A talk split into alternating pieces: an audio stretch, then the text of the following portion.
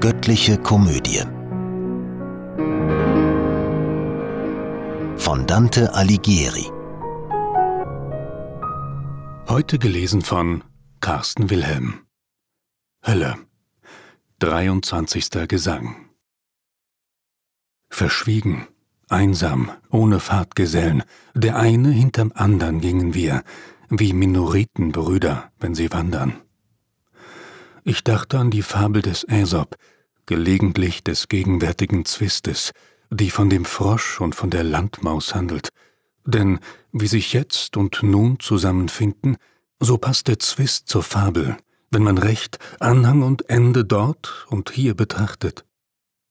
Und so wie aus Gedank entspringt Gedanke, kam aus dem ersten mir ein zweiter und verdoppelte in mir die Furcht von vorhin. Ich dacht bei mir, um unseretwillen sind sie verspottet und geschädigt und genarrt, was sie gar sehr, glaube ich, verdrießen wird. Wenn Zorn zu ihrer Bosheit noch hinzutritt, dann jagen sie verbissener hinter uns, als wie der Hund, wenn er den Hasen packt. Schon fühlte ich, wie sich mir die Haare sträubten, vor Furcht, und spannte meinen Sinn nach hinten und sagte schließlich, Meister, wenn du nicht dich selbst und mich sofort verbirgst, so bangt mir vor Schreckenskrallen, hinter uns schon sind sie, mir ist, als säh ich sie, als hört ich sie. Und er, wenn ich ein Spiegel wäre, finge ich schneller nicht dein Äußeres in mich ein, als ich dein Inneres umgreifen kann. Soeben traf dein Denken mit dem meinen in gleichem Schwunge sich, in gleichem Anblick, dass ich aus beiden einen Ratschluss formte. Wenn es sich trifft, dass rechts die Böschung uns den Abstieg in die nächste Schlucht erlaubt, entgehen wir der Jagd, die du dir ausmalst. Noch hat er den Plan nicht ganz erklärt, als ich sie kommen sah, und nicht sehr ferne, mit weit gespreizten Schwingen uns zu fangen. Sofort bemächtigte sich mein der Führer, wie eine Mutter, vom Geräusch geweckt, den hellen Flammen plötzlich gegenüber, ihr Kind ergreift und flieht und alles lässt, nur auf das Kleine achtend, nicht auf sich, ob ihr auch nur ein Hemd den Leib bekleidet?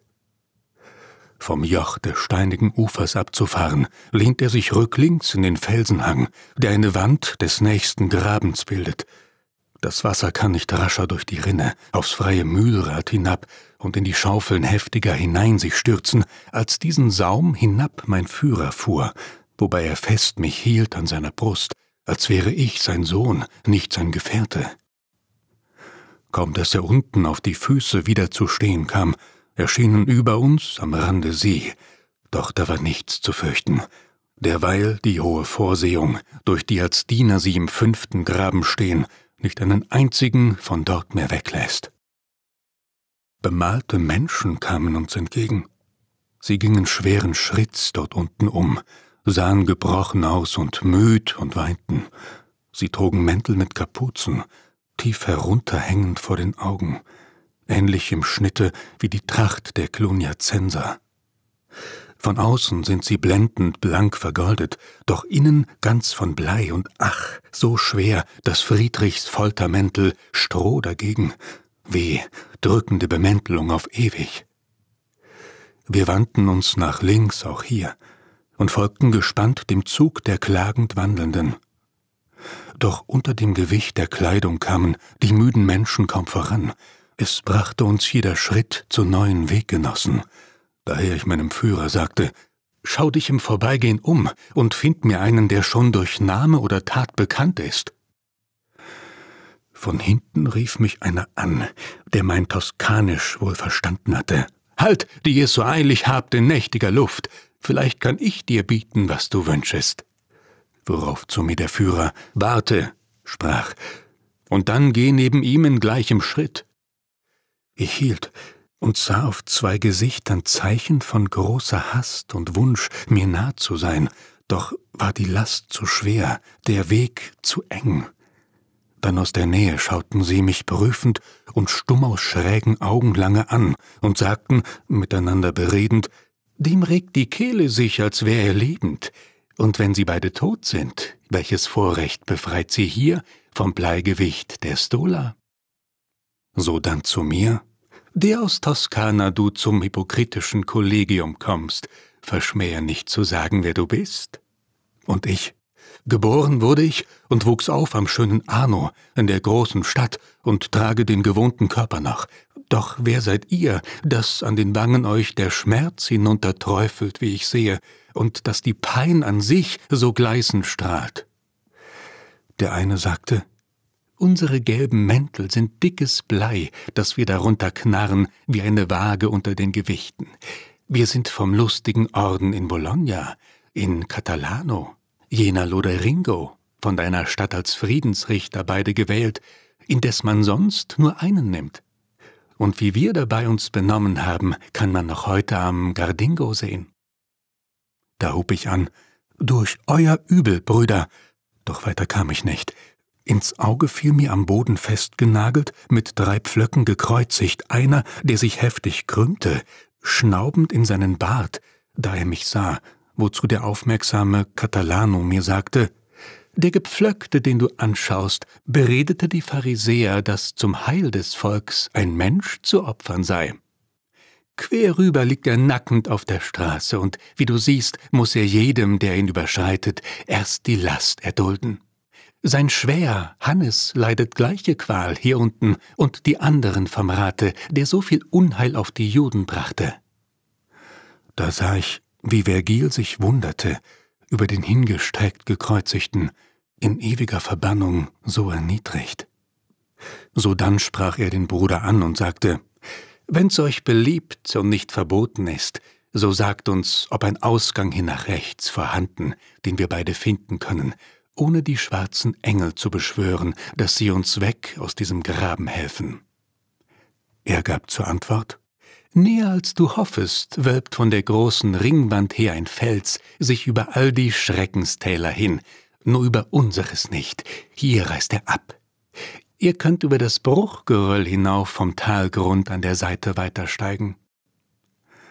Geneigten Hauptes zögerte mein Führer ein Weilchen, ehe er sprach.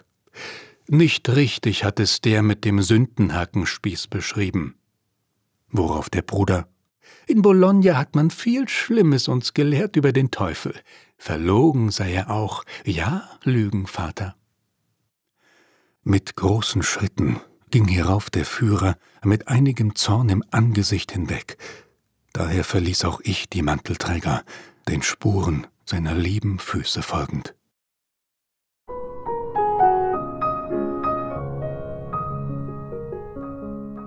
Vierundzwanzigster Gesang in jenem Teil des neugeborenen Jahrs, da Sonnenstrahl im Wassermann sich stärkt, und schon in Tagesmitte flieht die Nacht, und morgenreif des weißen Bruders Bild auf das Gefilde hingebreitet zeichnet, mit seiner Feder leicht und flüchtig nur, da steht und schaut das Bäuerlein, dem schon sein Vorrat schmilzt. Es sieht das weite Feld in weißem Glanz und schlägt sich auf die Hüfte geht in sein Haus und jammert hin und her, ein armer Wicht, und weiß nicht, was er tun soll. Dann kommt er wieder, sammelt neue Hoffnung, da schon die Welt ein anderes Gesicht im Nu ihm zeigt, und greift zum Hirtenstab und treibt zur Weide seine Schäflein aus. So stand auch ich bestürzt, als ich die Stirne des Meisters ganz von Zorn umwölkt gewahrte und so im Nu war Pflaster auf der Wunde. Denn als wir zur gestürzten Brücke kamen, blickte so freundlich mich der Führer an, wie ich zuerst am Fuß des Bergs hinsah. Nach eigenem Besinnen und Erwägen, genau den Felssturz betrachtend, tat er die Arme auf und hielt mich schon umfasst.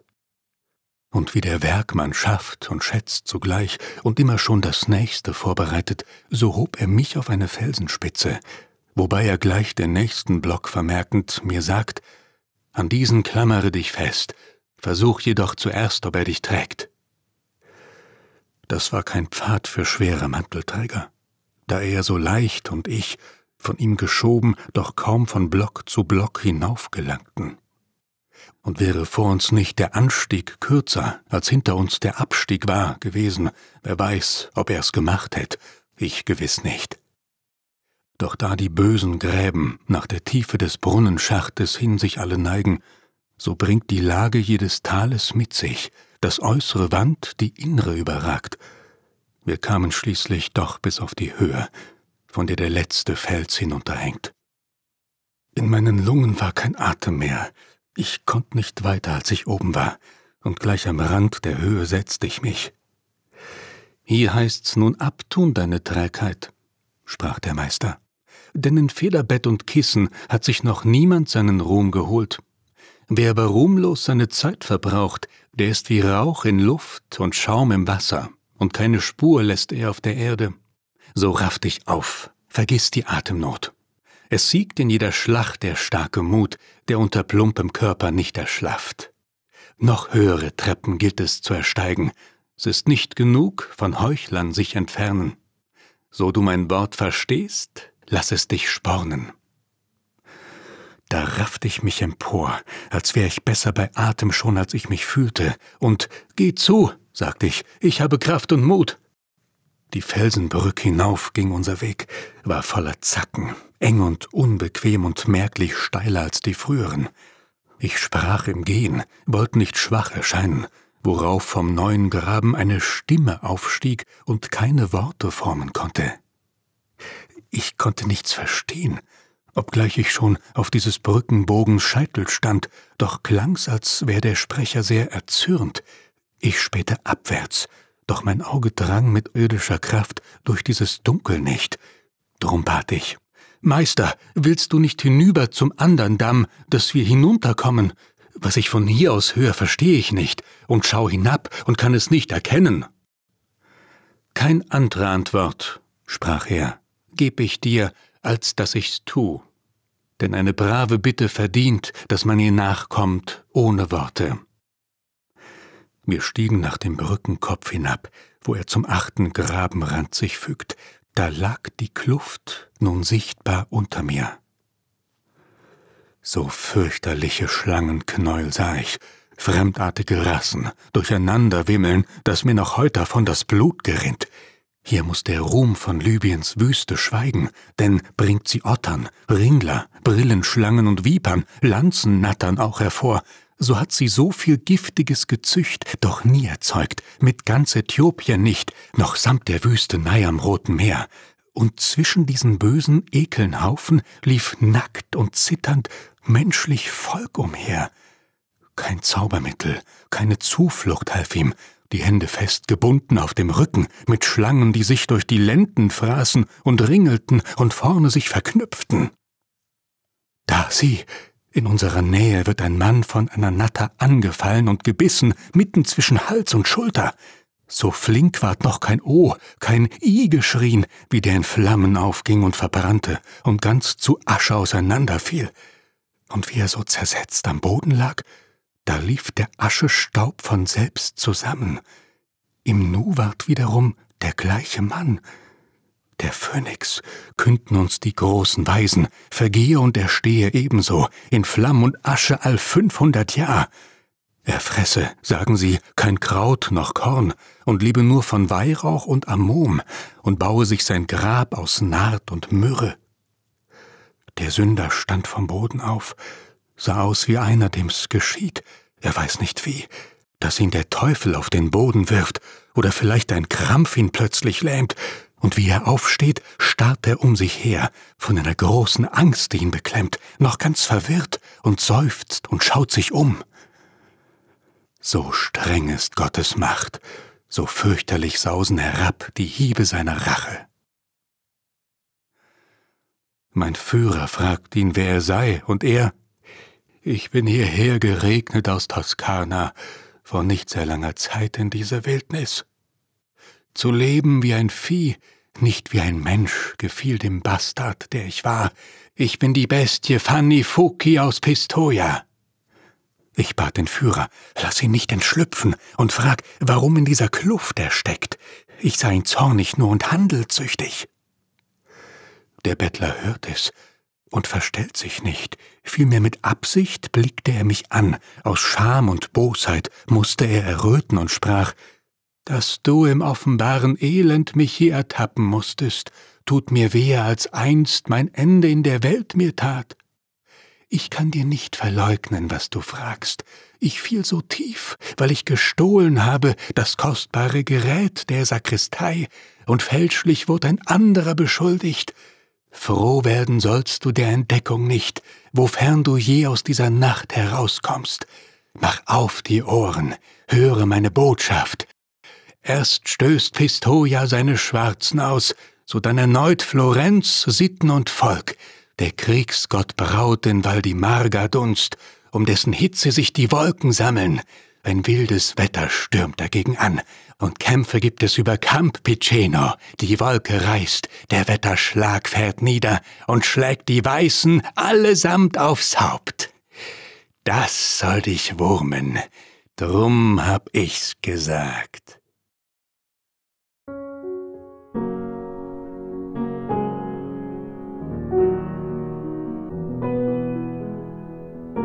Diese Hörreihe unterstützt die Initiative Solidarität stimmt e.V. Kollegial produziert von Sprecherinnen und Sprechern und 48 Hearts Productions.